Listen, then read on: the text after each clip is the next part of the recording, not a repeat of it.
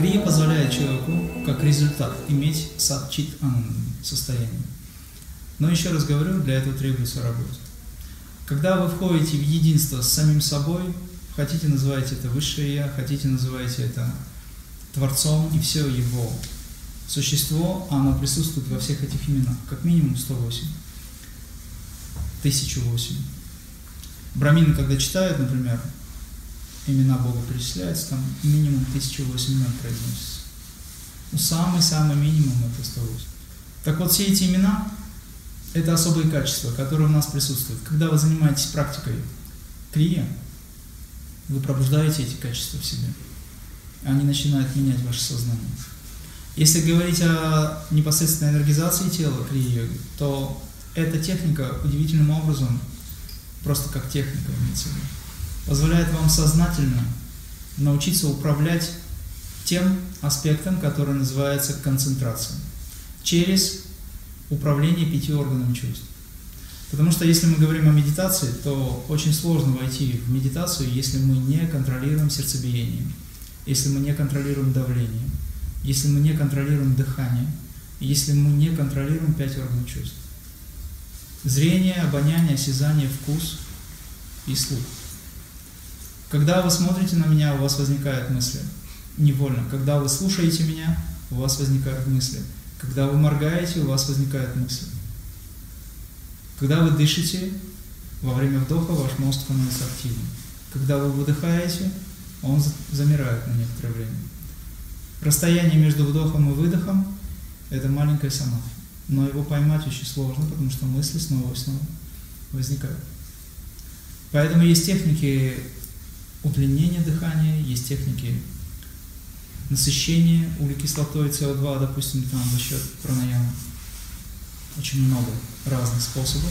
Это все попытки научиться управлять пяти органами чувств для того, чтобы их успокоить. Каналы Индрии, которые связывают вас с внешним миром, они мешают вам войти в состояние здесь и сейчас, войти в состояние покоя и стать тем, кем вы являетесь на самом деле, осознать это. Они мешают потому что они активны. Поэтому требуются особые техники. Крия является особой техникой. Она возникла тогда, когда Бабаджи, собственно говоря, дал нам ее, эту святую науку для мощной трансформации. Она возникла в момент, когда появился первый неизменный вечный закон Санатана Дхармы. Как, собственно, возник космос, так появилось знание о космосе. Когда появилось знание о космосе, появилась возможность понять это знание, постичь. Вот сам процесс постижения этого знания является крией. Поэтому это не разновидность йоги. То, о чем сейчас я говорю, именно это учение, оно в себе содержит все виды йог сразу вместе взятых. Туда входит и раджа-йога, как царская йога, туда входит лая-йога, туда входит прана-йога, свара-йога, о котором мало кто знает, туда входит пранаяма-йога, тхияна, дхарана, все туда входит абсолютно, в одном действии. И при этом вы можете сидеть ровно, не обязательно что-либо делать внешне. Но в этом присутствуют все виды йог. И это называется крия, если вы все эти аспекты осознаете. Когда вы осознаете эти аспекты, вы становитесь крия-баном или криенвитом, или человеком крия-йоги, если вы осознаете эти аспекты. Если вы немножечко осознаете аспекты, вы становитесь немножечко крия-йоги. Но это неплохо на самом деле. Для того, чтобы выйти за пределы ума, а для чего это надо? Это нужно для того, чтобы вы смогли встретиться с тем, кто есть Творец творения, смогли встретиться с тем, кто есть первопричина, первоисточник. Если вы сможете это сделать сразу, без каких-либо техник, то это говорит о том, что вы в прошлой жизни уже многое наработали, и сейчас вам дано это как качество. Есть такие люди, их немного, к сожалению. Но даже им требуется поддерживать это состояние. Если вы можете это сделать сразу, то можете просить у Творца все что угодно, и Он для вас все сделает. И если говорить о том, что у вас такая возможность есть, она есть сто процентов, тысячу процентов.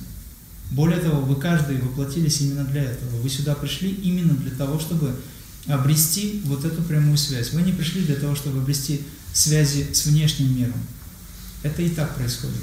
Вы пришли для того, чтобы обрести связь с Ним, а через Него понять весь этот внешний проявленный мир, который называется наша жизнь. Это единственная цель, с которой человек рождается. И когда он пытается воплотиться в тело через родителей, которые по карме ему принадлежат, а он им принадлежит, он уже изначально знает, для чего он воплощается.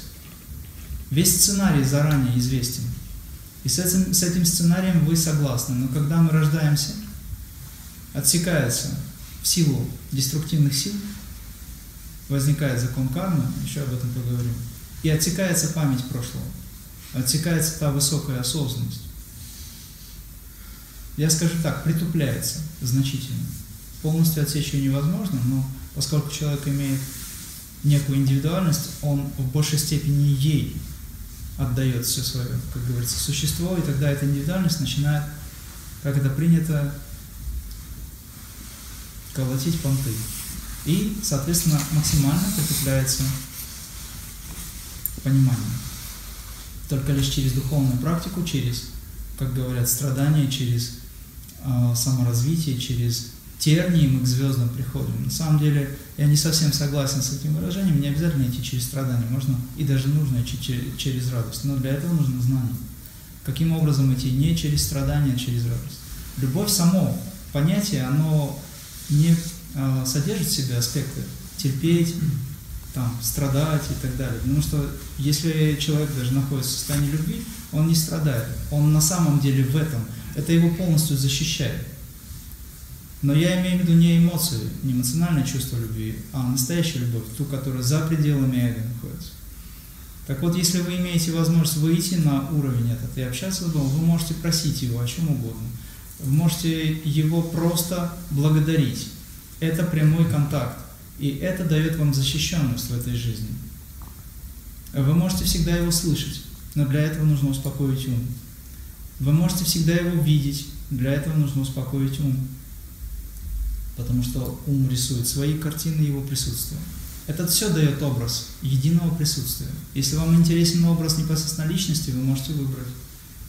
Да вы можете даже на палец медитировать и тоже увидеть закон Вселенной. Потому что это не важно. Важно, чтобы вы вышли за пределы ума. Для него важно, какова цель вашей медитации.